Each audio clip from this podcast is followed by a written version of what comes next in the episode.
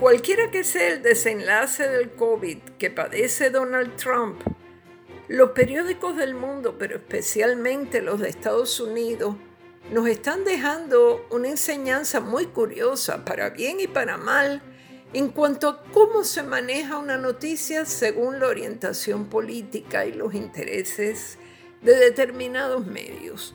Hace poco, en una de las famosas cadenas americanas, vi una entrevista a un abogado constitucionalista que se expresó con mucha sensatez. Fue bastante equilibrado en sus opiniones. Aunque el entrevistador hizo hasta lo imposible por llevarlo por derroteros comprometedores, no comprometedores políticamente, sino desde el punto de vista ético, pues lo obligaba a, poner, a opinar sobre asuntos meramente científicos, le ponía palabras en la boca. Yo me quedé realmente pasmada, aunque ya nada me pasma indefinidamente.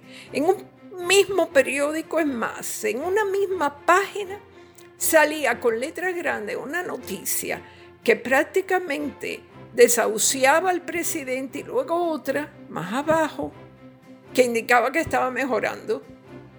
Las reticencias y los misterios respecto a la, las crisis de salud de los mandatarios de cualquier país del mundo se parecen mucho. Huelga decir que hay intereses nacionales de por medio y no es lo mismo que cuando se trata de figuras del espectáculo, un actor, un reggaetonero, cuya gravedad se cuenta minuto a minuto.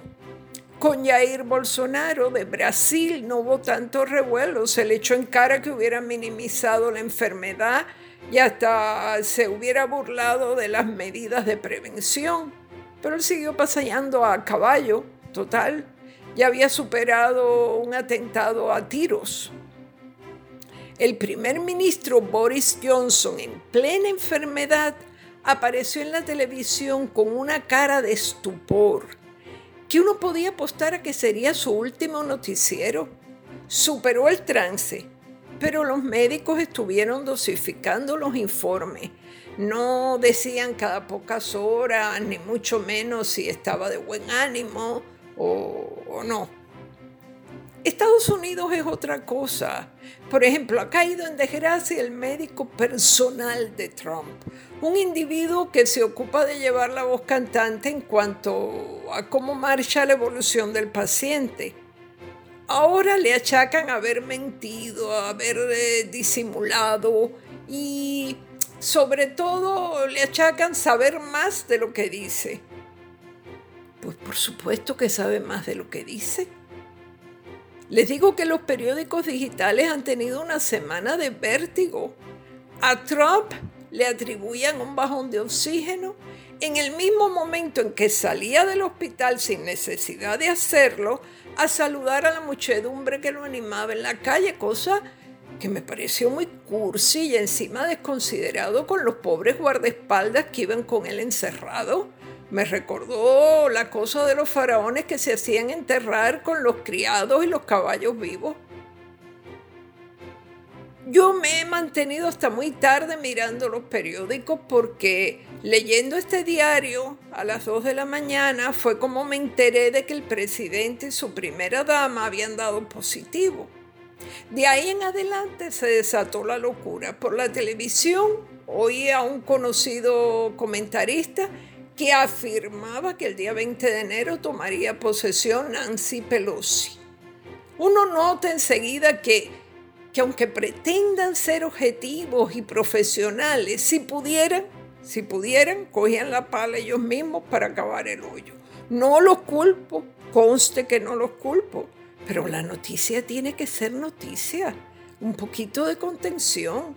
¿Cuántos dirigentes mundiales no hemos tenido enfermos, medio muertos, aquejados de dolencias graves o misteriosas por las que llaman a médicos más misteriosos todavía, llevados a la carrera en aviones privados? De vuelta en la Casa Blanca, Trump se prodigará cada día unos minutos sentado a la mesa de trabajo y no sabremos nunca si después de dirigirse a la nación corre a una habitación donde le ponen oxígeno. Lo único que no se ha dicho, contrario a las suspicacias que siempre tienen los mandatarios latinoamericanos, que, que son más noveleros, es si existe alguna sospecha de que sobre el Rose Garden, ese lugar donde se enfermó tanta gente, no habrán echado un polvito. Yo no lo descartaría. Veo muchas películas de espionaje y hasta en el Vaticano, donde son santos, se han visto cosas peores. ¿Se reanudará la campaña en los próximos días? No, no se reanuda lo que nunca se detuvo. Desde el Walter Reed, el presidente desplegó otro tipo de campaña.